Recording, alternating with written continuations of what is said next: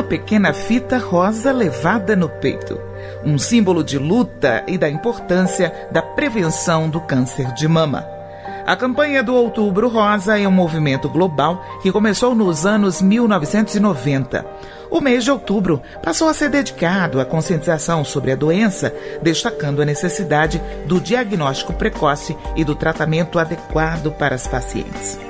Em 1982, nos Estados Unidos, foi fundada uma organização não governamental em homenagem a Susan G. Komen, que morreu de câncer de mama. A instituição passou a realizar eventos para levantar fundos em prol de pesquisas no combate à doença. Em 1986, ocorreu o primeiro mês de conscientização em outubro. E em 1991, a Fundação adotou a fita rosa como símbolo da causa e distribuiu uma a cada participante da corrida pela cura de Nova York. Mais do que ser associada ao feminino, as organizadoras escolheram a cor rosa por ser um tom de saúde. Popularmente, uma pessoa corada geralmente é considerada saudável.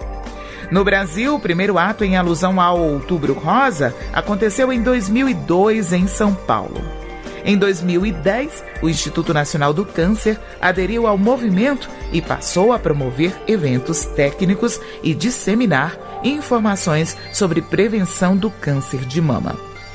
Como uma das iniciativas para lembrar a luta contra a doença, monumentos icônicos costumam ser iluminados com a cor rosa no mês de outubro entre eles a Torre Eiffel, na França, o Cristo Redentor, no Brasil, e a Casa Branca, nos Estados Unidos, e até mesmo a Casa Rosada, na Argentina, já colocaram luz sobre a luta contra o câncer de mama.